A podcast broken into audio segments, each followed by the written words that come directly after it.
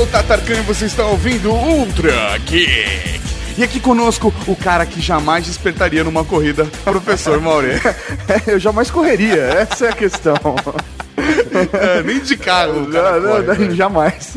E o cara que é tão nice guy que se libertou sozinho da Matrix, Nick L. Fala galera, muito legal estar aqui. Eu tomei a pílula vermelha e, pô, sempre lembrar que vocês podem me visitar no Digital Drops, no meio beat e no blog de brinquedo. Todos os links estão aqui no post. Eu tomei a pílula azul e olha o resultado. É uma ereção eterna. É, uma ereção eterna. E também contamos com a presença do cara que tá procurando a Trinity até hoje, Carlos Cardoso. Salve, salve galera, eu não tomei a pílula azul, mas se eu precisasse eu tomaria. Fale com o seu médico. Vem cá, esse, esse programa é patrocinado pela Pfizer, não é? Cara, é, sei lá, se precisar, eu, eu arrisco e vou na pílula azul também, não tenho não, velho. É, é, eles podiam ter colocado verde, né? Não teria causado nenhum desses problemas. Não, e o concorrente é vermelho, a pílula do concorrente, então sei lá, vai saber. Não, quero deixar bem claro que a única pílula vermelha que eu tomo é a de Vil, tá?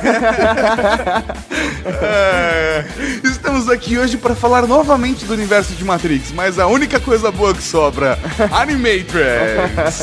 Mas antes, o que, a gente tem, que a gente tem, o que a gente tem? Recadinho. Recados.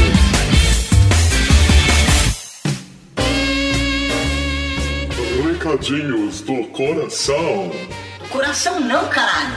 Tá bom, recadinhos. Recadinhos, man!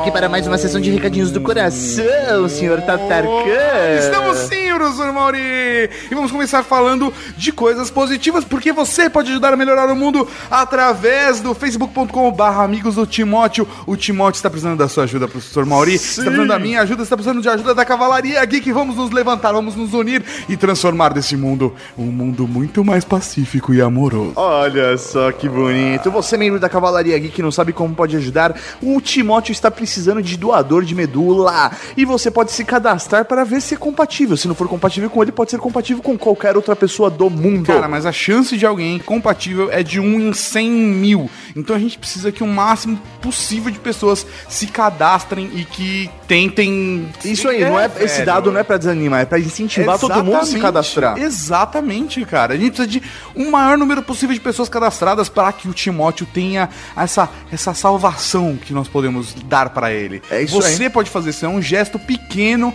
não vai te gerar quase nada de incômodo e você vai, cara, mudar a vida de uma pessoa completamente, velho. Então, por favor, membro da Cavalaria Geek, vamos usar a nossa força para ajudar o Timóteo ou qualquer outra pessoa que esteja precisando de uma doação. Exatamente, facebook.com barra amigos do Timóteo. Lá você terá todas as informações necessárias. Acessem Cavalaria Geek. E falando em acessar o Facebook, professor Mauri, vamos falar de acessar facebook.com barra Rede Geek, que é a nossa fanpage linda e maravilhosa. É isso aí, tá? Então aproveita que você tá lá, depois que você conhecer a história do Timóteo, vai lá, clica em facebook.com/barra e curte a nossa página. Se você acha que só tem publicação dos podcasts, etc., você Ah. está errado. Você está errado. A Rede Geek tem várias publicações de coisinhas curiosas do mundo geek, imagens bonitas relacionadas ao universo dos games, dos filmes, das séries, ficção científica, ciência, curiosidade. O cara pode assinar o feed da página. O cara pode assinar o feed da velho, velho, velho, velho, velho. Vale a pena acessar lá facebook.com/barra Rede Geek. Se você não gostou, manda um tweet pra mim. não, usando, se você não gostou do Facebook, manda um tweet pra mim. que é arroba. Arroba Tato Tarkan. É isso aí, reclama com ele. Se ele não resolver, fala comigo, porque eu que mando aqui. É, vai tomar no cu. Aproveite que você está ouvindo esse programa, compartilhe ele com sete amigos. Agora é sério, agora é sério. Porque assim, qual que é a Ah, porque até agora a gente tava zoando. não, não, Amigos não. do Timóteo era zoeira Não, agora. Não era zoeira. A, a parada é a seguinte, professor Mauri. Nós precisamos do- da ajuda da galera pra fazer o Ultra Geek crescer. Sim. E é muito. A gente tá num momento onde a gente precisa desse, dar, dar esse próximo passo. A gente sabe que tem muita gente que ajuda a gente, que compartilha. Por exemplo, nós sabemos de histórias de pessoas da Cavalaria Geek que compartilham muito, como a Carol. Carol, você sabe que eu estou falando com você. A Carol apresentou pra mó galera. E quem apresentou pra ela foi a Márcia, que também apresentou pra mó galera. E aí, velho? Velho. Vira o ciclo do bem. Exatamente. Então nós pedimos pra vocês, por favor, Cavalaria Geek, compartilhem o Ultra Geek, passe para o maior número de pessoas, porque nós agradecemos e nós, se possível, vamos tentar agradecer um por um. Não, e assim, muita gente fala, ah, poxa, eu sou agradecido pelo trabalho de vocês, toda semana tem programa, isso me deixa feliz, isso me deixa alegre, vocês trazem conteúdo pra mim. Poxa, é o que nós estamos pedindo, compartilhe com mais amigos. Eu vou fazendo um aditivo, professor Maurinho. Fala. No momento Coisa Linda de Deus, a pessoa pode simplesmente deixar lá no iTunes a mensagem e nós adicionamos no momento Coisa Linda de Deus. Certo. Eu vou fazer um aditivo. Fala. Não só você pode fazer isso mandando a sua avaliação no iTunes, como você pode também mandar um e-mail falando: essa semana eu compartilhei o Ultra Geek para tantas pessoas, pro meu Ó. professor, pra minha turma, etc. E que se tiver alguém que compartilhou por um número gigantesco pessoas, sei lá, cara. O cara conseguiu colocar num outdoor da Times Square. Saca? Uma coisa Tá, assim, beleza. velho. Motherfucker, a gente vai dar uma- um presente pra esse cara. Fechou, então. Não sei que presente é. Beleza. Sa- Uma saca, noite tipo, inteira com você. Pode, pode ser, se for uma, ouvi- uma ouvinta. uma ouvinta, olha Ouvinta. maravilha. É, se for um ouvinte, uma noite com o professor Maurício. O carrasco tá fora. velho. Tá fora. Nossa senhora, o cara vai compartilhar como se não vai ser. Eu- ele, ele vai colocar na Times Square, ele tá indo pra Nova York, eu sei. então fica aí o desafio pra vocês. Muito obrigado, mu- muito mesmo pelo carinho. Vocês são os líderes. Chichoco.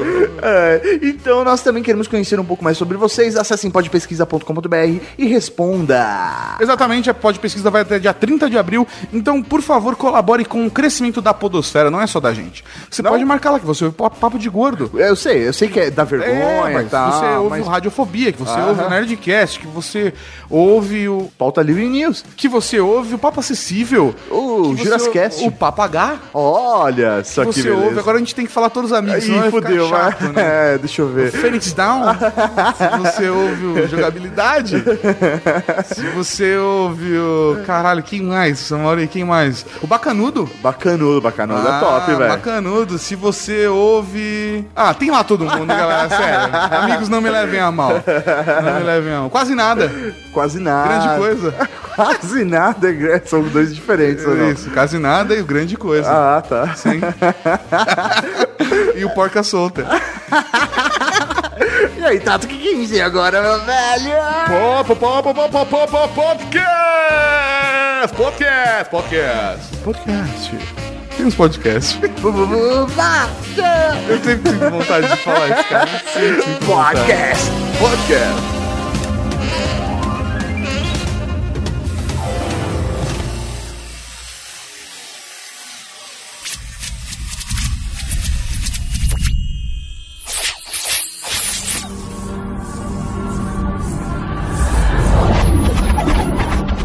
No princípio era o homem.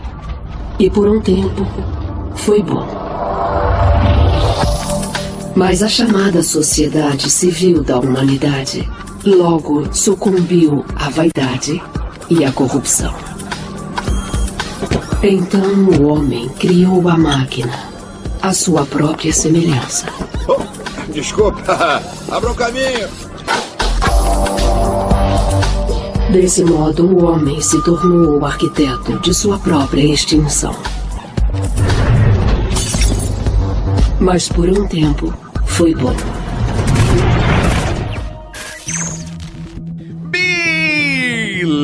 Beleza! Estamos aqui para falar de Animatrix ou Animatrix. Até porque Matrix, cara, está completando 15 anos agora, nada melhor do que voltarmos a falar desse tema, né? Nossa senhora, cara. Você tá velho. Velho. Velho é a mãe.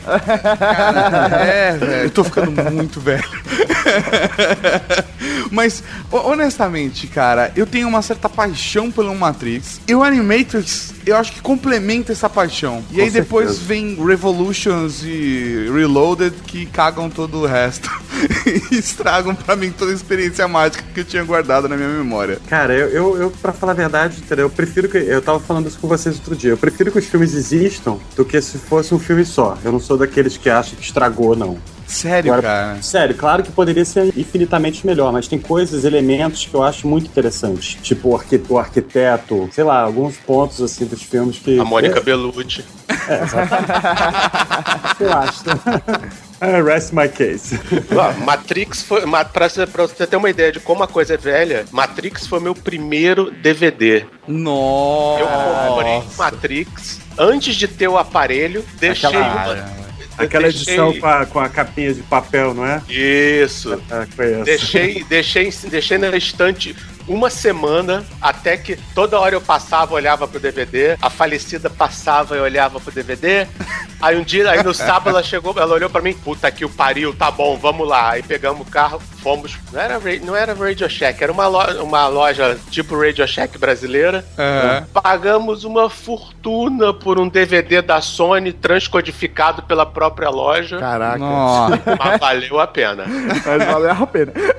Cara, Matrix, ele é de 99, e aí só em 2003, quatro anos depois, é que a gente teve outra obra relacionada. E veio num pacote só. 2003 foi o ano de Matrix. Porque a gente teve Animatrix, Enter the Matrix e os dois outros filmes lançaram todos no mesmo ano, cara. Eu prefiro assim, sabia? Do que essa putaria de, ah, não, vamos pegar a última parte, a gente divide em dois e lança um a cada ano. Puta, ah, cara, mano. O único paralelo que eu me lembro é o De Volta pro Futuro, né? Que teve o 2 e o 3 foram lançados com, se não me engano, seis meses de diferença. Aham. Acho muito legal, porque você tá com a história bem na cabeça e, e, infelizmente a história não era tão boa quanto.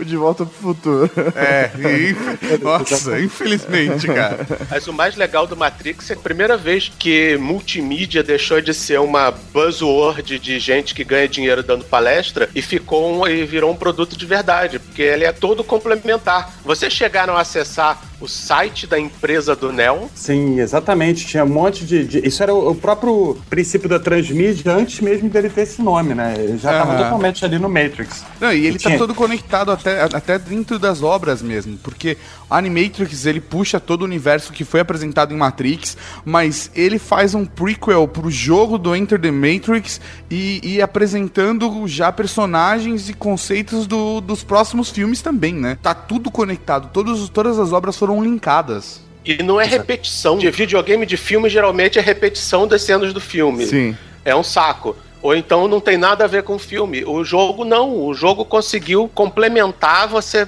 via detalhes que não tinham no filme que ficaram, que ficaram legais. Além da cena do beijo do Neo, tem uma versão alternativa que é a Niobe beija a Mônica Bellucci. é, meu velho. Live action, crianças. Live action, não é? Vocês não foi com CGI.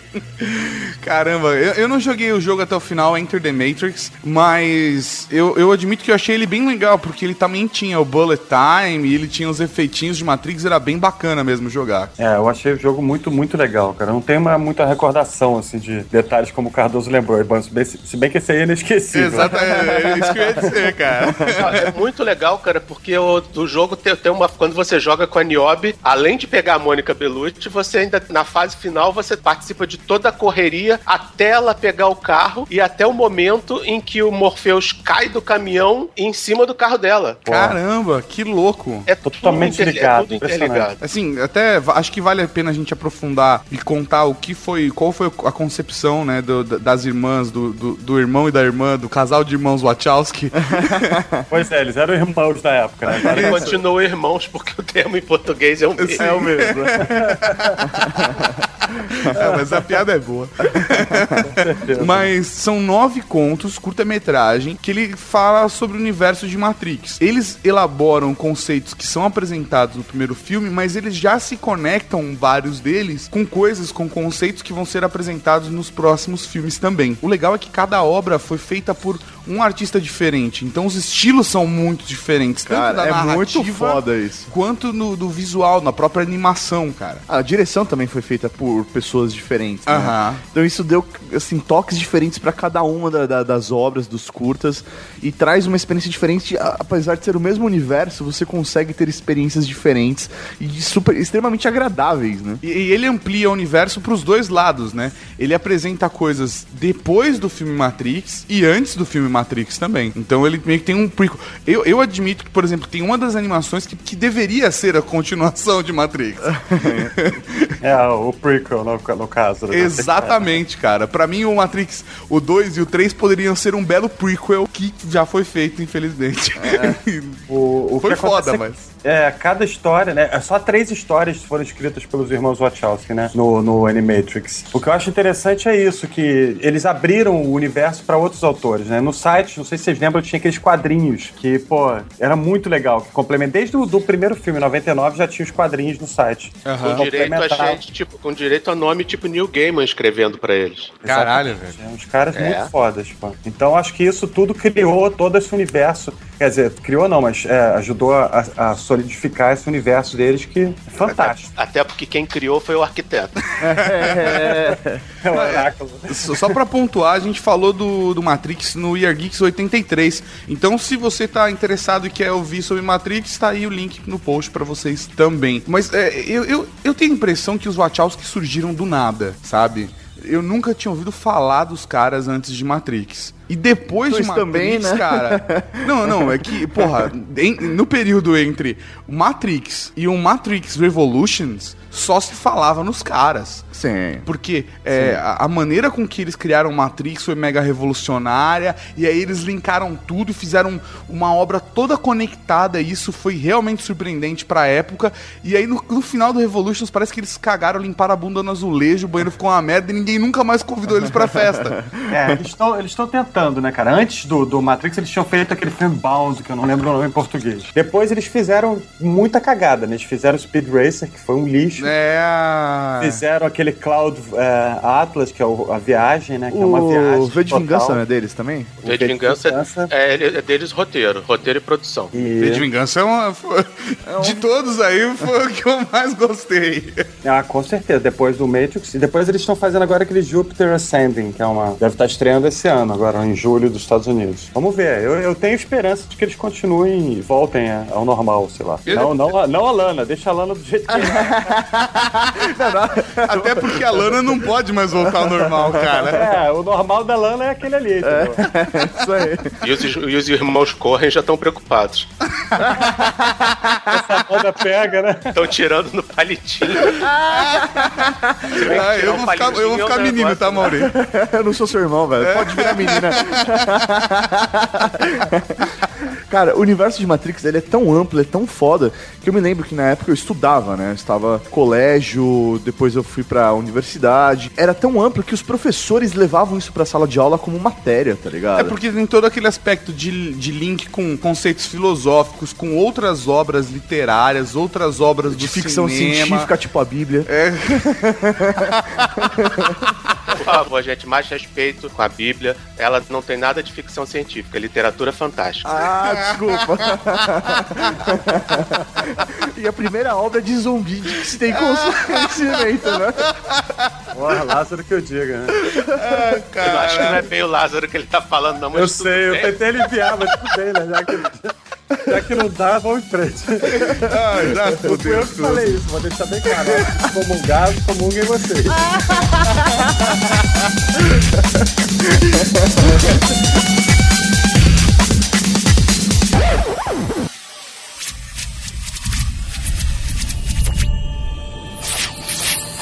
Não demorou muito para que isso começasse a mudar. Embora leais e puras, as máquinas não eram respeitadas por seus donos, que as viam como uma ameaça inesperada se multiplicando. O juiz Herbert Perkins está ouvindo os argumentos finais da promotoria neste último dia do julgamento do B166-ER. B166ER. Um nome que jamais será esquecido, pois foi o primeiro de sua espécie a ir contra seu dono. nenhum direito ou privilégios que ela estabelece e assegura aos cidadãos dos Estados Unidos. Pelo contrário, elas eram na época consideradas uma classe de seres subordinados e inferiores. No julgamento do B166ER por assassinato, a promotoria pediu a destruição da máquina. B166ER simplesmente declarou que não queria morrer. Eu acho que então deveríamos começar a falar realmente das animações dos Animatrix, porque sinceramente é uma obra sensacional. E assim, pra quem nunca assistiu, são vários curtinhas, é, tem uma média aí de 10 minutos, 15 minutos, É, cada tudo, um. tudo tem cento e poucos minutos, 102 minutos, sabe? Se você Isso, for é. juntar todas as animações. Uma hora e quarenta você vê tudo. E, é- e é, é- tem que ver. Você gosta do universo, né? E não dá pra parar de ver no meio, né? Se deu play, velho, você vai até o final. Não, você tem que ir até o final, cara. Você tem que ir até o Exato. final. Agora, uma coisa muito, muito importante que é meio difícil de encontrar no Brasil. Que talvez você encontre, sei lá, em tipo, locadora de bairro. Porque pra comprar, não se acha mais Animatrix, cara. O que eu achei uma pena é que não, não tem no, no Netflix, né? Mas poderia É, ter. É uma obra que Então, poderia ter mesmo. Pois é. Mas se tiver onde comprar, o link tá no post também. mas é que assim, realmente é muito difícil, cara. Eu tô buscando pra comprar pra mim, mas eu não, não encontrei mais, cara. Não tem. A gente não recomenda, mas aí você vai acabar achar em me- métodos alternativos. É isso É, aí. eu tenho um DVD velho aqui, entendeu? Então, Eu, Eu vou fazer uma a- cópia em VHS pra mim, né?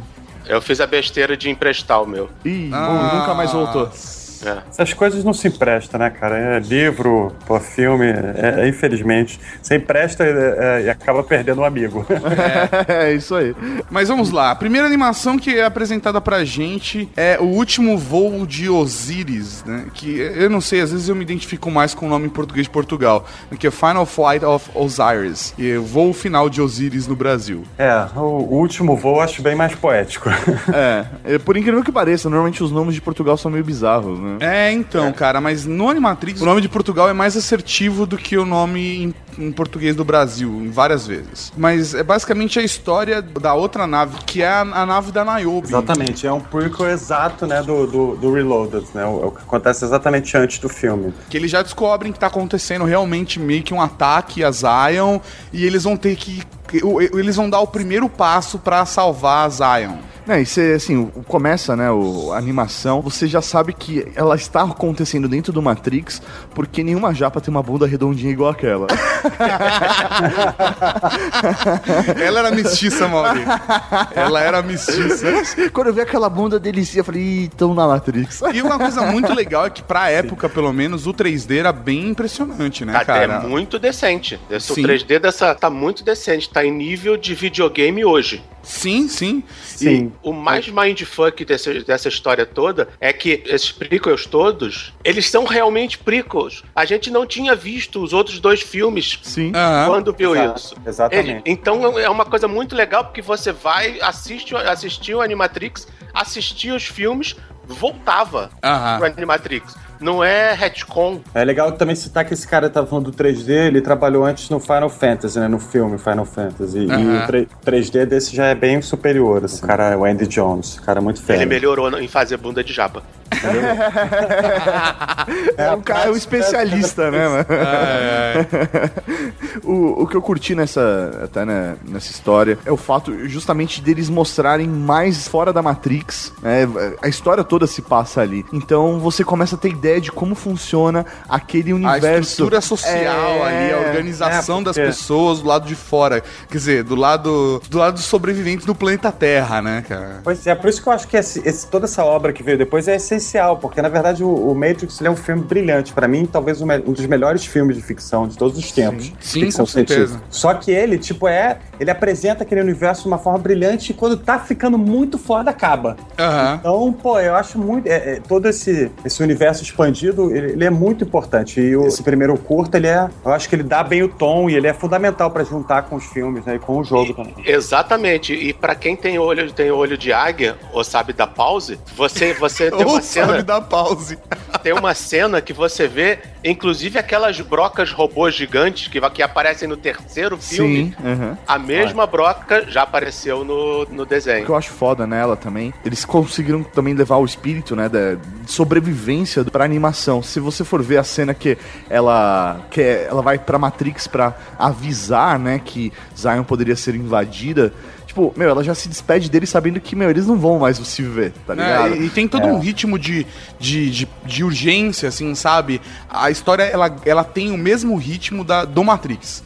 Você, você percebe a, a questão exatamente da dinâmica. Cara, você fica pilhado, é aquela coisa que você tá encostado no sofá, sabe? De você levantar e se apoiar em cima do joelho, do tipo, de cada vez ficar se aproximar mais da tela, por conta do- da sensação de urgência. É, o único co- problema dela é que depois dela vem os Second Renaissance, né, cara? Que exatamente, que é a melhor animação de todas, cara. De- assim, honestamente, a minha favorita do Animatrix é a segunda Renascença. É, cara, porque são dois curtas, na verdade, né? Parte 1 e parte 2, e são assim, fantásticos, porque eles dão todo o background para pro que aconteceu, né? Porque.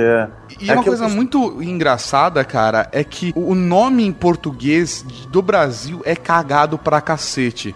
Porque é The Second Renaissance. Eu traduzo na minha cabeça como a segunda renascença. Mas o nome no Brasil é o segundo renascer. Pois ah, é. mas você. Mas é porque o tradutor não tem uma bagagem cultural Pô, Renascença? complexa e complexa como a gente pra conhecer um fenômeno histórico tão obscuro quanto a Renascença, né? Pois é, impressionante, né? Em Portugal, pelo... Obscuro. É, em Portugal pelo menos é renascimento, sabe, cara? Porra, velho. Segundo renascer, sério? É, pô, é renascença e não tem parada, né? Só se o cara não viu, primeiro o cara não viu. Ou, ou como o Cardoso falou, ele nu- nunca ouviu falar na renascença. Nunca ouviu falar. Eu simplesmente é, é, eu peço pêsames pro cara, né, que nunca ouviu falar. E, ou então o cara, entendeu? Tipo, não viu o curta, né? Sei lá, ele achou, sei lá, enfim. É, se, se fosse. Se esse, se esse curta fosse trilhado aqui no Brasil, com certeza ia ter a música da Caça Eller com o Nando Reis, né? Mas o- esse curta tem algumas coisas interessantes. Primeiro, os humanos vivem num universo onde ninguém nunca achou que as, que as leis de Asimov fossem uma boa ideia. Exa- É, exatamente. É, né? E segundo, ele acaba com o maniqueísmo da série, que é aquela que robôs são malvados, humanos são bonzinhos. Eles mostraram, pra surpresa de todo mundo, que humanos são filhas da puta também. Aham. E é Pois por é. isso que é tão legal, cara. Toda a obra de Matrix, ela, ela aborda diversos conceitos filosóficos. Pô, dentre eles, um que está muito presente são conceitos do budismo, saca? E uma das coisas que o budismo prega é a não dualidade. E essa obra, ela é a, a marca dessa, dessa característica em toda a obra de Matrix. Porque ele conta, só pra quem não assistiu e não tá talvez meio, tá meio perdido na nossa conversa, a segunda, eu vou fazer a minha tradução, tá? A segunda renascença, na verdade, ela é todo o prequel da história de Matrix. Pô, como os humanos transformaram junto, como as máquinas dominaram os humanos, ou como os humanos cagaram o mundo e transformaram na maneira com que é apresentada no Matrix. Que até o Morpheus fala, ah, a única coisa que eu sei é que nós que destruímos a camada de ozônio. E aí, e essa animação, esse curta dividido em duas partes, é que apresenta exatamente como os humanos e as máquinas cagaram tudo. Exatamente. porque Você vê que os humanos também são os filhos da porra. Todo mundo sabe disso, né? Há muito, séculos, Porra. né? Mas o que é engraçado é que você, você começar a reparar, você pega, começa a pegar detalhes aí no, na segunda renascença, é que as máquinas, elas são tratadas, assim, de uma forma humana. Então, assim, se você for fazer uma comparação, era como os humanos tratavam escravos, Aham. sabe? É, tem essa... é, não é, tipo, aquele padrão de robô onde ele vai lá e segue ordens e beleza. Não, eles têm toda uma postura humana também, os robôs. Aham. E isso, isso que é mais chocante, porque você tá assistindo e você fala, velho, que foda, olha como eles estão tratando aquela máquina. Apesar de ser uma máquina, na sua cabeça não ter consciência, mas aquela máquina tem uma postura de sofrimento muito humana. É, não, e isso é ó, a questão do sofrimento das máquinas é muito claro nessa animação. Desde o princípio você percebe como o humano é escroto, o humano está preso no sistema e as máquinas só querem o bem, por elas foram programadas para fazer o bem, sabe? Exato, é. E aí acaba incomodando. Né? Tanto que a, a máquina. A primeira máquina que teoria, na teoria se rebela ali, né? Meu, ela passa por um julgamento como se fosse um humano, sabe? Sim. Não, sei lá, na minha cabeça, se algo acontecesse, ela simplesmente ia ser desativada. Não, ela passa por um julgamento porque entendem que ele tem uma consciência. É, mas é essa, é- esses são os conflitos que a gente vai passar o dia que a gente atingir a inteligência artificial da maneira com que é apresentado na ficção, cara. Isso vai gerar uma porrada de problema pra nossa sociedade, sabe? Uma coisa é você ter um, um robozinho quando você fala limpe a sala, ele sai passando aspirador em tudo. Outra coisa é você ter alguém que possa ter uma conversa com você de, de igual pra igual. Quer dizer, porque você acha que é de igual pra igual porque ele tá te respeitando, né? Ou pelo menos ele foi programado pra isso. né? Exatamente, respeitar. cara. Ou pra te iludir que aquilo é uma conversa de igual pra igual. A história foi escrita pelos irmãos Wachowski, mas a gente tem que dar, dar os parabéns pro animador, que é um cara muito foda, esse Mahiro Maeda, né? Cara Puta, cara. bizarro, cara, que é muito bem feito. E como o cara consegue sei lá, 20 minutos de, de curta, né? Eles conseguem passar tanta informação. Isso mostra que as obras, os filmes do Senhor dos Anéis não precisavam ter cinco horas. né? Pô, mas é diferente. Não, não, mas é, ele realmente passa bastante É, é conteúdo muito com foda. o tempo e, e- e o visual, puta cara, é, é- é impressionante. Ele usa, ele usa elementos religiosos ali no meio, ele usa conceitos filosóficos, todo aquele, aquele conceito do, do Matrix de ter uma porrada de elemento embarcado ali, sabe, inserido nas entrelinhas da história, estão presentes também no- na segunda Renascença, cara. Sim, pra qualquer pessoa que goste do universo, você vê, tipo, o começo, né? Ah, o Zero One, o primeiro nação deles, assim, né? Os heróis deles, digamos assim. O B166ER. Não, cara, e é genial o nome, né, da, da- do, do país deles, né, mano? 01, velho. Pois é, já estavam prontos pra expansão ali, total. É, mano, é muito bom, muito bom. Não, e eles tentaram diplomaticamente fazer um acordo com os humanos, né, cara? E, velho. Que toque otários. Exa- exatamente, cara. Não, Que depois, otário. depois que eles perceberam que eles estavam sendo otários, que eles tomaram a medida certa. Vamos acabar com essa porra toda. Como o Bender já dizia.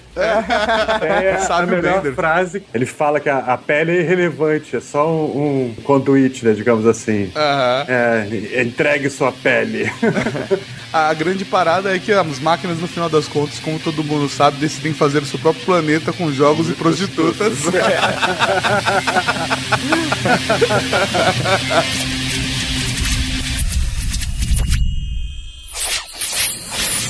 Vozes sensatas fizeram-se ouvir. Quem poderia dizer que a máquina criada pelo engenho do homem tivera ou não julgamento justo?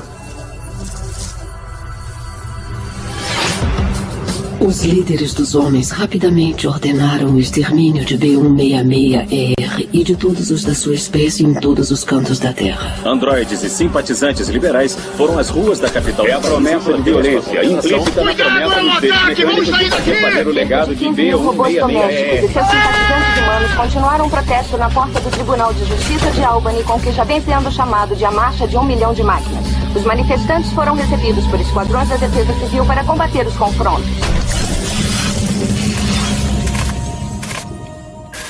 Depois a gente vem com Kid Story, ou no Brasil, a única, a única tradução que ficou zoada em Portugal, né? Porque no Brasil é Era uma vez um garoto.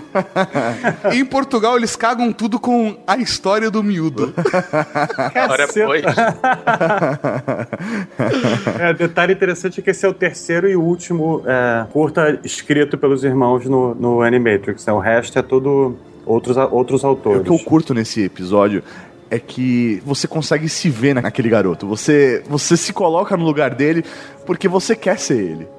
Vo- Você fala, velho, é, o mundo que eu vivo é uma bosta. Eu seria ele. É, é, era o conflito de adolescente que a gente, pelo menos que eu vivia no, no momento em que eu assisti Animatrix pela primeira vez, né, cara? É, e também tem muito a ver com o que o, o próprio Neo sentia no Matrix, né? Quando ele começa aquela, toda aquela busca dele. Uma coisa que é muito curiosa, que é até importante falar, que a história desse garoto é o garoto que fica chupando a rola do Neo no segundo e terceiro filme. E isso é, isso é fantástico, porque nessa época você não tinha esse conceito de filme referencial fácil assim. Aham. E aí você tá vendo o filme, aí ele, aí quando o moleque fala, não, Neil, você me salvou, aí, aí o Neil fala, não, você, você salvou a si mesmo. Aí no cinema, você via claramente os nerds apontando pra, pra tela. É ele! É ele! É muito Que foda. Eu acho que muita gente assistiu só o primeiro filme de Matrix, depois o segundo e terceiro, perdeu muito conteúdo por não ter assistido o Animatrix, sabe? O cara que não assistiu Animatrix, ele perdeu essa conexão. Eu achei até complicado isso, porque, pelo menos aqui no Brasil, era uma época onde a internet ainda não era difundida. Então, nem sempre você tinha acesso às informações de que isso ia ter, que isso ia existir, Ah, sim, sabe? cara. mas 2003, né, velho? Porra. Ah, mas, velho, para pra pensar. No banda larga no Brasil, velho, Não, é muito não, recente. não, tudo bem, mas de qualquer forma, sabe? Tem a galera que ainda segue o ritmo até hoje de ver que filme vai sair no cinema lendo jornal, sabe? É, não né? dá pra criticar. É Não, foda. cara, e só pra destacar também no Kid Story, né, na história do miúdo, é o...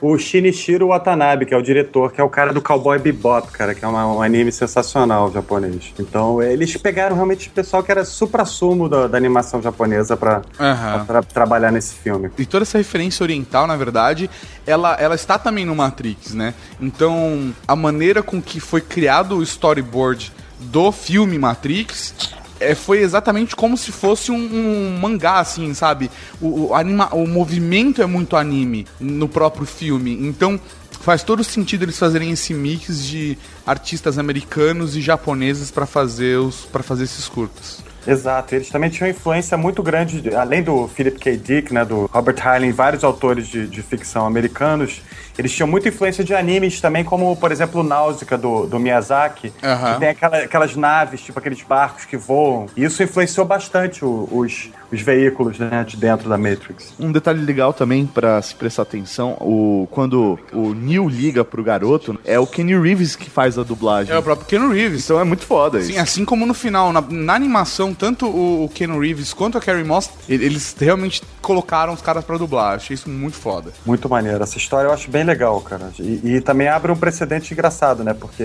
o garoto consegue. Bom, também não vamos falar pra não estragar o. Ah, mas não, isso é foda porque ele consegue algo único, né? Que Único, até então cara. não, não era possível ser feito. Pois é, ele consegue se salvar.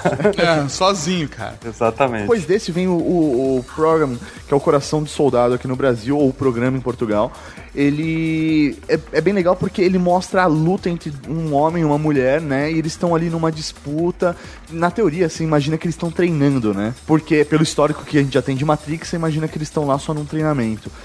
Que é tipo um Japão feudal, eles de samurai e tal. Isso aí, isso aí. Mas o que, é, o que é foda é porque eles tratam nesse episódio justamente a dualidade de você saber a verdade e desistir a Matrix.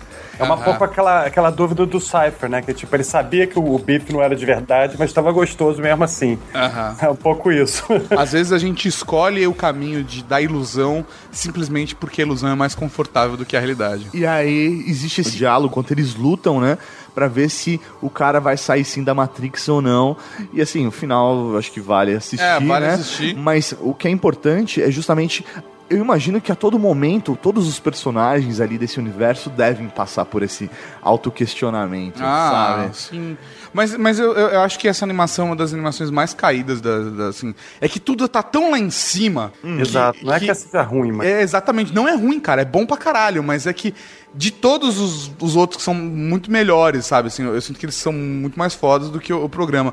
Mas ah, uma coisa que é, que é importante falar é que ele representa, na verdade, toda a questão do movimento de luta, sabe? Ele é a ação no meio de Animatrix, porque ele é só, ele é só ação. Porradaria ali, é a luta do começo até o fim, é um Japão feudal dentro de Matrix, como seria. E aí no final é que você tem a conexão que você vai entender o dia que você assistir. E se você assistiu, olha só que legal, é. é, é, se você não assistiu ainda, vai lá, corre e assiste. Depois desse vem dos- um dos meus prediletos, cara. O- Cara, é meu recorde favorito. mundial, Carvel eh, og É tipo sensacional. É, é o meu, é o meu segundo favorito, cara. É meu. É muito foda. O, pra quem não, não assistiu, esse é um, é um curta onde mostra um atleta. Aham. Ele é. Ele faz praticar corrida, né? Faz aparentemente 100 metros, né? É, Não fala qual que é a modalidade dele. Eu mas acho que é 100 metros, É 100 mas é metros. o, o tempo de. de pelo tempo que ele corre. 9 né? segundos, né? Que é a marca inatingível. Que o Bolt já passou. É, é né? isso que é foda, cara. É porque que quando, na foi- época- quando foi feito em 2003, a humanidade, né, achava que ia ser impossível um homem realmente baixar o, a, a marca de 9 segundos, né? E o que o personagem mais quer é justamente quebrar isso, essa barreira dos 9 segundos. E o foda é que, velho, anos depois realmente isso acontece. Aham, aham. O personagem também, ele tem a mesma, o mesmo potencial do, do garoto, né? Ele, a partir da sua própria superação ali, Eu acho que esse é o aspecto, cara, dele tentar se superar ali o tempo todo, ele começa a perceber a Matrix, porque ele tá correndo tão rápido, o discurso é, ele tá correndo tão rápido, ele tá se superando de uma forma que ele tá quebrando uma barreira que faz com que ele tenha consciência da Matrix. E essa é a parada, ele enxerga que não tem a colher, que, que não existe colher, a partir do momento que ele começa a correr tão rápido. E aí ele consegue também o que o outro conseguiu, né? É, é, isso. Mas de uma maneira, cara, completamente foda. A cena da cadeira de rodas é absurda. É absurda. absurda de foda. Tanto que existe uma preocupação da, da própria Matrix, né, dos agentes ali, de impedir que ele consiga se superar, justamente porque eles não estavam preparados pra isso. E do ponto de vista de programação, essa cena faz absolutamente sentido, porque é um conceito que se chama memory overflow, porque você tenta colocar num, num espaço de, no- num espaço de memória mais do que aquele espaço é capaz de, de comportar. E o sistema da PAL, ele não sabe como gerenciar isso. Aham. É, inclusive, é uma técnica hacker que você coloca mais informação do que cabe no espaço, ele invade uma área de memória que não é dele, e aí você se aproveita disso. A elegância do- da Matrix é justamente isso. É o, é o Neo, que ele é o programador, ele vendo o programa, como o programa funciona. Então ele entende que as regras, as regras são completamente arbitrárias. Ele não precisa quebrar as regras porque ele define as regras. Pô, e também é interessante porque, olha só que engraçado. O escritor do World Record, né, do, do- é o mesmo do Program, da- do último capítulo, que também é o diretor, só que nesse, nesse aqui ele só escreveu. Então acho que de repente ele fez o, o capítulo dele, depois ele teve uma ideia muito legal e aí passou a bola para um outro diretor, mas o roteiro é dele. Pra mim é o meu predileto, cara. É só uma coisa nessa na cena final da cadeira de rodas, quando ele de- abre a mão e deixa cair duas nozes, é uma metáfora para Lana Wachowski.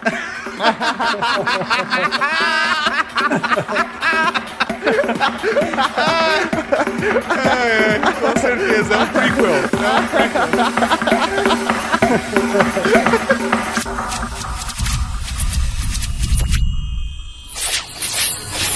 Banidas do convívio humano, as máquinas buscaram refúgio de sua própria terra prometida. Elas se estabeleceram no lugar de origem da civilização e desse modo nasceu uma nova nação. Um lugar que as máquinas podiam chamar de pátria. Um lugar onde poderiam criar seus descendentes. E batizaram essa nação de 01. 01 prosperava e por um tempo foi bom. A inteligência artificial da máquina podia ser vista em cada segmento da sociedade do homem, incluindo até a criação de novas e melhores máquinas.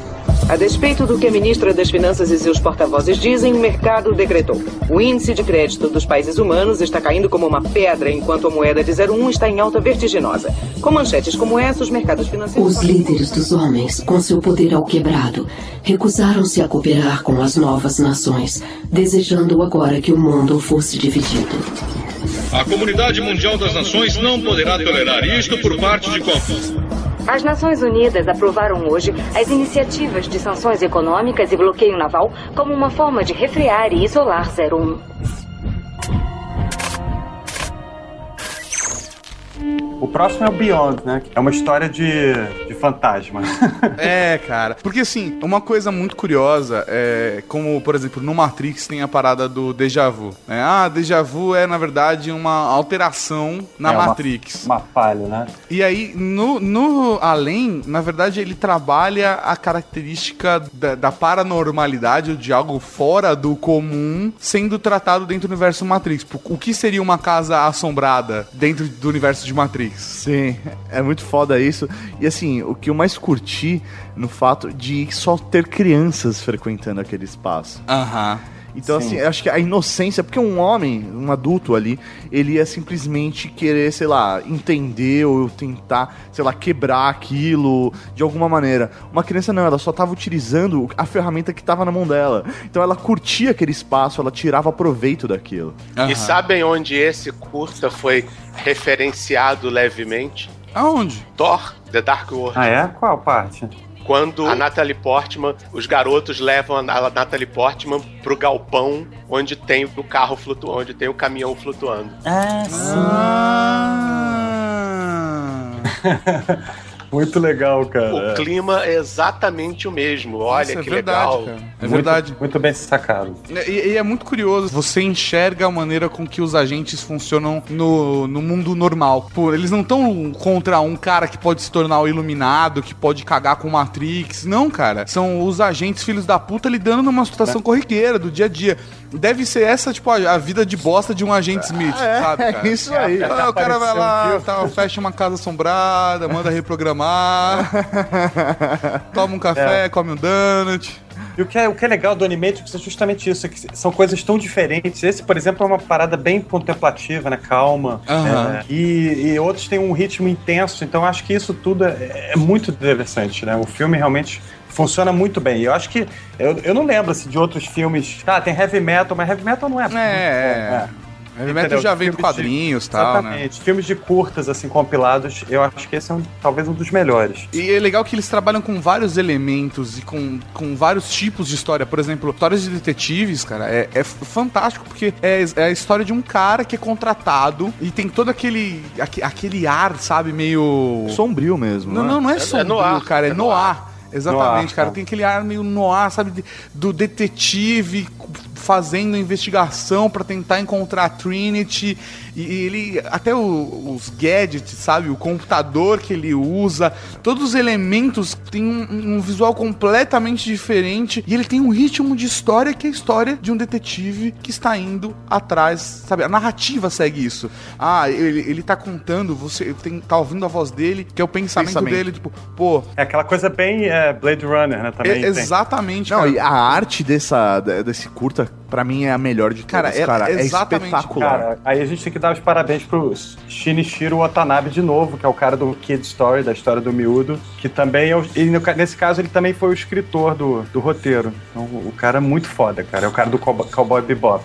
Não, e- e- ele fez, cara, um trabalho, tipo, espetacular, cara, sabe? Espetacular de, de, de narrativa, de falar assim, pô, não, porque já- outros três detetives já foram atrás desse caso. Um dos caras, pô, morreu, o outro cara Desapareceu. desapareceu e o terceiro ficou louco. Então eu vou atrás do que sobrou, do louco. E, e- e você vai vendo a E ele fala, eu já comentei que ele é louco. sabe? É, Muito bom, cara. Cara, é muito, muito, muito bacana. E ele encontra a Trinity. O que é mais foda. que é muito foda mesmo. É, e aí ele descobre, né, como os outros desapareceram, como os outros morreram. É isso que é da hora, porque aí ele começa a ligar os pontos, né? Aham. E aí vem até aquela questão também do os dois mundos, né? Ele fala, ah, você tá do outro lado do espelho. Ela fala, não, não, você que tá do outro lado do espelho. Então, é, porra, é muito foda e você já começa a ligar isso também com as obras que. com a obra que veio antes, né? Com, com- Sim, Alice, através do espelho. É, isso aí.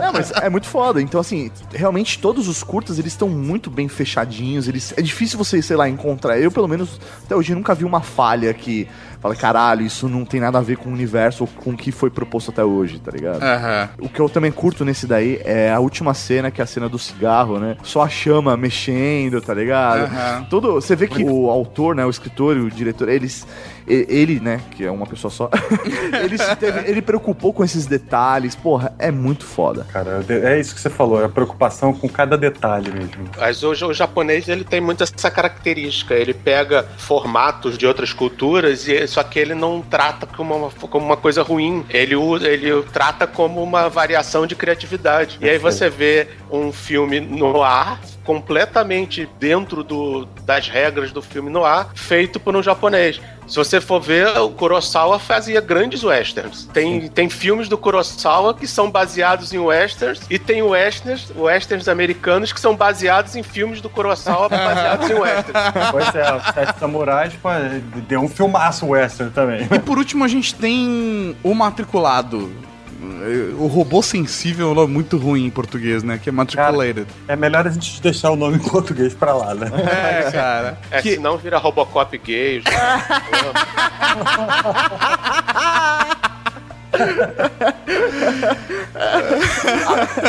é, esses, esses robozinhos, robô coelho do mal da Matrix que aparecem são muito ridículos.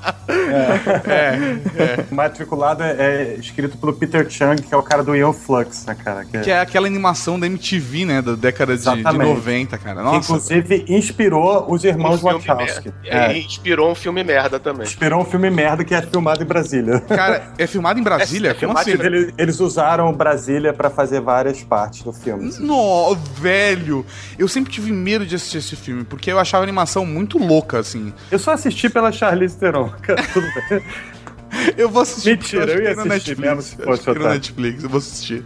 Mas, basicamente, ele conta a história de uma máquina que é capturada pelos humanos e como eles fazem pra eh, converter um sistema de inteligência artificial a trocar de lado. Eu acho bem interessante esse conceito de reprogramar e, e colocar o- os seus inimigos pra pra te ajudarem, né? E eles reprogramam não através do código, sabe? Eles colocam a inteligência artificial numa experiência para que ela possa ser reprogramada. Ele- Eles não mexem no código na mão, sabe? Eles o, o- o próprio robô chega na Eles nessa conclusão. eles fazem um Inception com o robô. É, É, isso isso que eles Exato, fazem. exatamente. Botam num sonho e fazem um Inception. A cara. questão o é. problema é que metade do filme, se você não assistir consumindo uma quantidade industrial de maconha, você não entende. Você fica olhando aquelas coisas coloridas.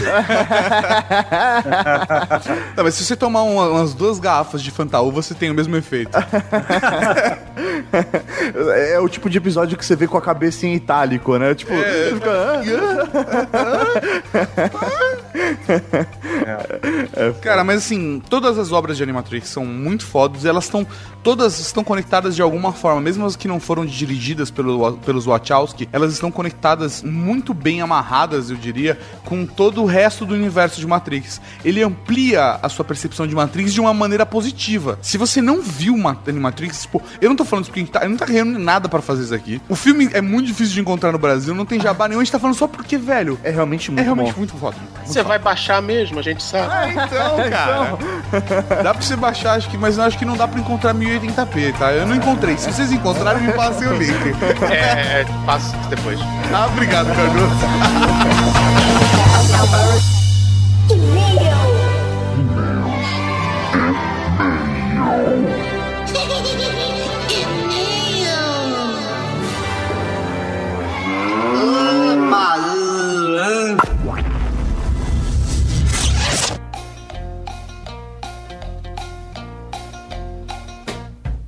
É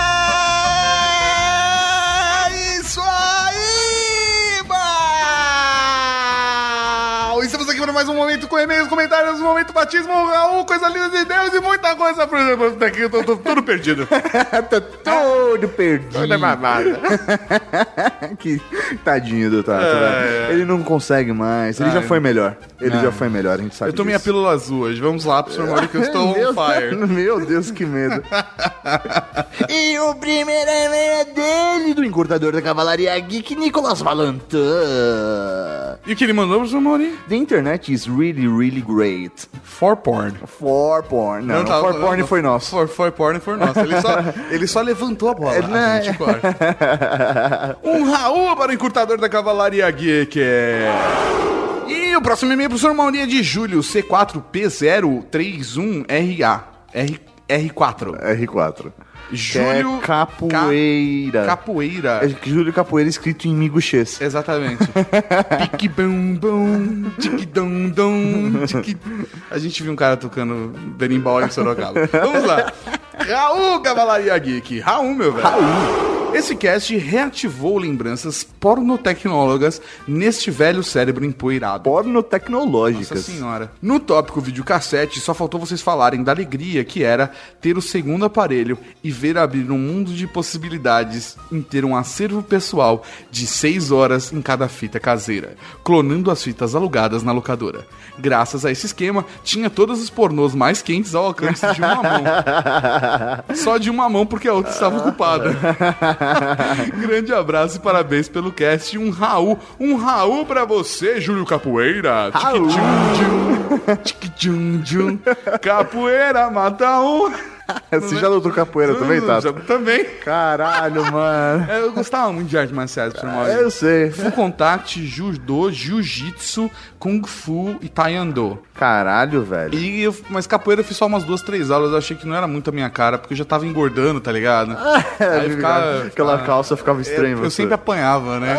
Ah, vamos bater no gordinho, filho É, da era puta. muito mais fácil de acertar. Entendi. O próximo e-mail trata de Herbert Luiz, profissional em elétrica e estruturação de redes. Ele é editor de áudio e vídeo, designer gráfico, amante de Photoshop, consultor de TI, somente quando ele está afim, e um, sempre um pouco mais, né? Foda. Ele, É, deixou, não, não. ele deixou o telefone dele aqui pra contato, mas não vamos ligar dessa vez. Ou Ele é do. Rio de Janeiro. Já, ele é do Rio de Janeiro. Já sabemos que ele é do Rio de É, Janeiro. do Rio de Janeiro. Se ele colocasse o número fixo, daí a gente ligava, porque agora o Viber liga de graça.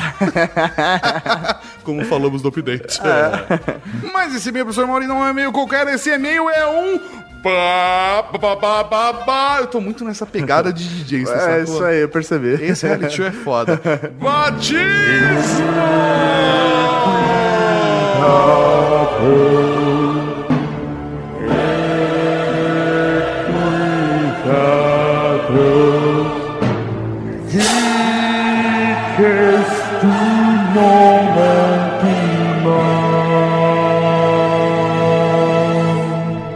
Fiz assim com a mão? Eu sou muito, cara, Você é muito teatral. eu sou muito teatral, cara. Eu fiz até Happy Fingers. Batismo!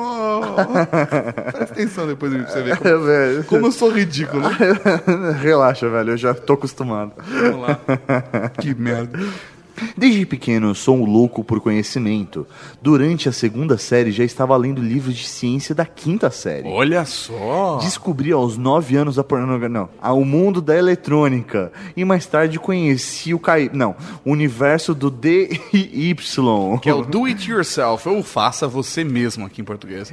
Que o, o Dardi é um grande fã do, do, do it yourself. Sim, o o mestre das planilhas também é O um. mestre das planilhas também é um cara do do, do it yourself. E comecei a inventar. Possuo meu próprio protótipo de uma bobina de Tesla. Que da hora. E um monte de coisas loucas. Meus próprios pedais de guitarra handmade. Caramba, ele fez um pedal de guitarra, Foda. velho. E atu... Foda. Atualmente, assim, ó, atualmente dele, ele mandou esse e-mail foi no dia 25 de 7 de 2013, tá? Tá, tá, tá. Atualmente, acho que já deve estar pronto. Atualmente trabalho numa coil gun e uma pistola de taser caseira. Que foda. Se você conseguir fazer um lightsaber, aí eu vou te dar parabéns, cara. Não, mas isso daí já tem quem vai fazer. Que é o Iron Não, não, não, né? não. O Einherjar tá devendo pra gente. Não tá, não, o Einherjar falou que ia ajudar a gente a fazer, mas tô falando um lightsaber de verdade, Ah, que funcione. tá, tá. Porra. Por essa história mal contada e louca, venho aqui pedir meu direito a um nome à Cavalaria Geek. Um nome na Cavalaria Geek pra um cara, pra um cara que montou o seu próprio laboratório como Laboratório de Dexter. Suas experiências. velho, o cara tem uma, que uma é- bobina de Tesla, velho. Será que ele tem uma irmã chamada Didi? É isso aí, velho. Ia ser muito da hora, cara. É, não sei, Herbert, Dinorá. Didi. e aí, então, Didi. Ia ser da hora pra caralho. Mas beleza, beleza, professor Mauri. Vamos, vamos pensar. É um cara que ele faz as coisas. Mas ele, ele, ele não é só um faça você mesmo. Não. Ele tá no next step. Sim. Que eu vou inventar coisas. Vou criar coisas do Vou zero. criar coisas do zero. É foda, velho. E é por isso, professor Mauri. Herbert Luiz, ajoelhe-se. Cuidado com o jaleco. Cuidado com o jaleco. Não derrube suas canetas. A partir de hoje, tu serás conhecido como o cientista louco da cavalaria Geek. Cuidado com ele. velho, a gente precisa de uma pessoa assim. E assim, ele tem que ter uma ri- risada maléfica. Ele tem que ter uma risada maléfica. Vou mandar um. Sabe? Ele não pode rir normalmente. Exatamente. Toda vez que ele fala alguma coisa, ele tem que Ele terminar tá uma tipo no ônibus ouvindo o Trageek. Aí ele. As pessoas ficam assustadas. Pô, História bolsa de uma mulher, sabe, velho? Nesse Velho, nível. Agressivo, cara. A partir de agora, Herbert. A partir de agora, o Herbert não vai ser mais chamado assim, vai ser chamado de cientista louco da Cavalaria Geek e ele precisa mudar a risada dele. É obrigatório. É obrigatório. É porque é um conjunto, né? Exatamente. Pro cientista louco da cavalaria. Um Raul! e o próximo e-mail, professor Mauri, é de João Ricardo Underline RM. Fui a ter a primeira webcam em 2007, com incríveis 2 megapixels, o que era, na época, algo incrível aqui onde morava. Onde ele morava? Ele não mandou. Ele não mandou cidade, não mandou É idade. porque era um comentário, né? Ah, porque um comentário, agora entendi. Vamos, mas tudo bem, vamos lá. Por aí dá pra ver que eu sou mais nerd do que geek, pois em vez de conversar no MSN, eu só a usava como uma espécie de microscópio pra ficar vendo peças de placas, formigas e outros objetos pequenos graças ao seu maravilhoso foco manual macro de 5 centímetros. Caraca, velho. O que, que foi, Mauri? Vendo placas com uma webcam, mano. E um mundo de peitinhos esperando ele. É, é isso aí, cara. Isso aí. Em 2007, vai, faz tempo, sete anos atrás, Maurício. É, porra. Sete anos atrás. Vamos lá. A propósito, meu pai só colocou internet em casa em 2006 e ainda era de escada. Infelizmente, o 3G daqui é tão ruim que lembra muito essa época. O 3G do Brasil é tão ruim que lembra muito essa época É ainda. foda. Um Raul, então, para João Ricardo Underline RM. Um Raul para o senhor! Cara, mano, já pensou que sofrido, mano? Você em 2006 com internet de escada ainda? Cara, muito triste. Muito triste. Ainda bem que tinha um JPEG, né, velho, pra salvar. Ainda bem que tinha peer-to-peer. É, é. Ainda bem que tinha Golzilla, Golzilla. pra te ajudar a baixar as coisas pouco a pouco. É, foda. Antes a gente tava numa pegada meio moca, agora eu não sei porque eu tô fazendo essa voz meio Clodovil, meu amor. A voz Clodovil meio cientista tá louco. É tá- isso. Não, eu quero uma piroca.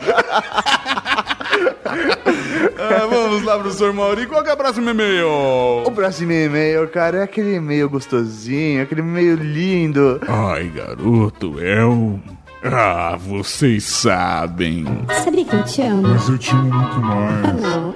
Eu te amo mais. Eu, eu te amo mais. Eu te amo mais. Momento, coisa linda de Deus.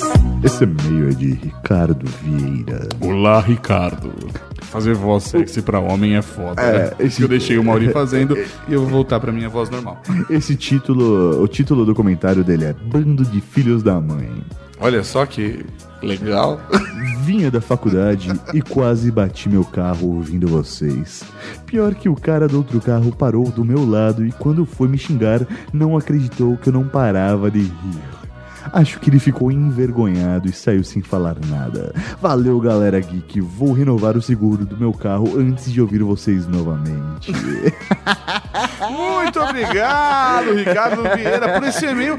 E muito obrigado por, por favor, renovar o seu carro pra voltar a ouvir o Ultra Geek. Né? Nós agradecemos a sua atenção. E não é a primeira pessoa que fala que já quase bateu o carro ouvindo a gente, né? É, tem gente que já bateu o portão, né, cara? É, a vida é assim, É, cara. a vida é assim. A vida é assim, Eu cara. só espero que não batam punheta ouvindo a gente. De resto, tá, beleza. ótimo, cara. Isso já é louco. Mas Siririca, baby. eu admito, admito já ter recebido mensagem de mais de uma ouvinte Aham. falando que usava pra Ah, deixar a é, esquema? nossa, é, É. a minha já ouvi. É? Nossa, tem uma voz muito gostosa. cara. já usei elas várias vezes. Eu fiquei meio Constrangida? não, esse tá.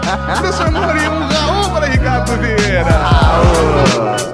Desliga você primeiro. Ah, desliga você, mano. Não, desliga você. Não, desliga você, vai.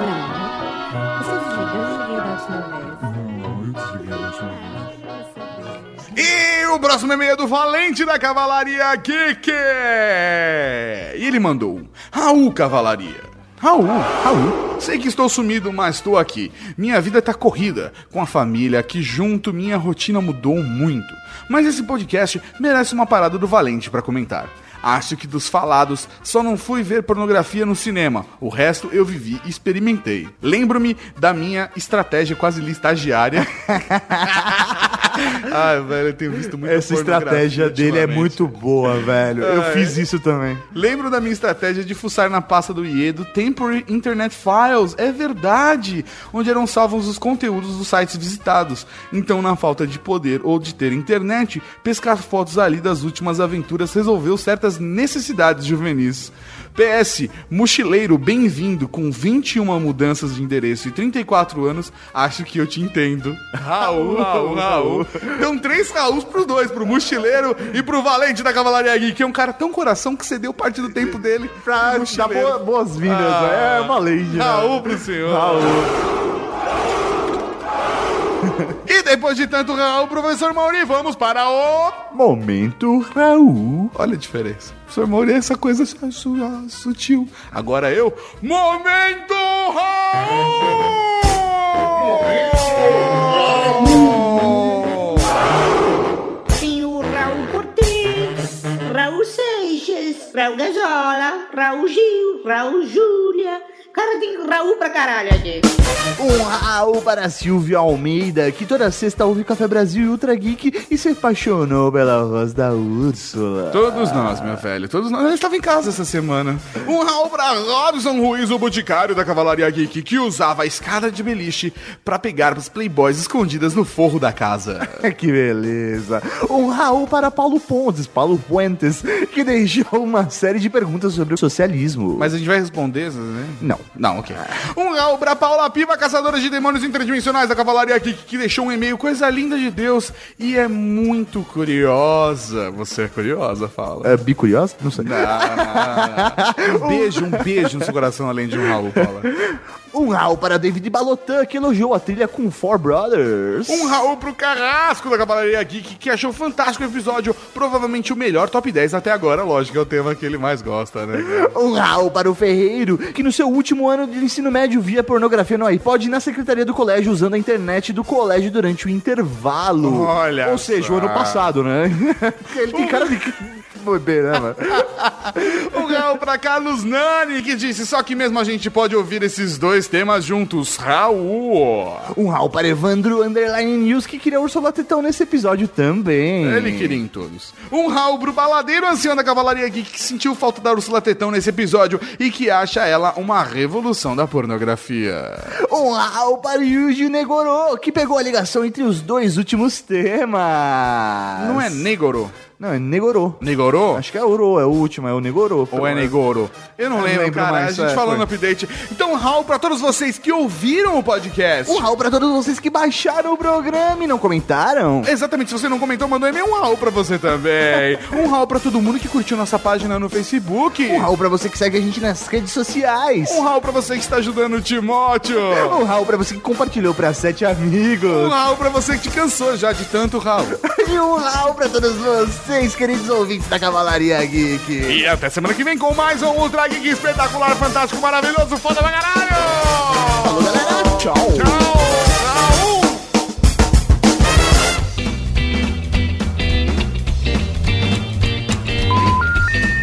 Alô, som, não estou ouvindo o som da minha voz.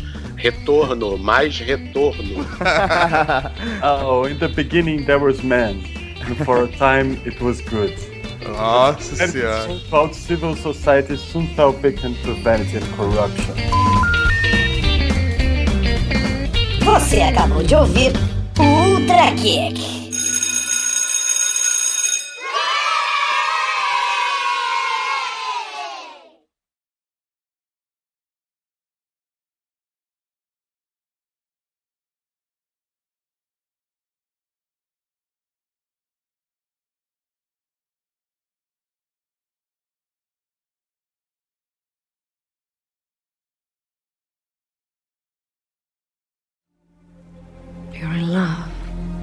Are you not? If you want me to help you, all you must do is kiss me as though you were kissing them. What? If you kiss me as if you were kissing your true love, I'll tell you where your friend is. How about I shoot you in your kneecaps instead? You're not afraid to kiss a woman, are you? You're not a woman. You're not even human. It's just a little kiss. Or maybe you'd rather let your friend die. Fine.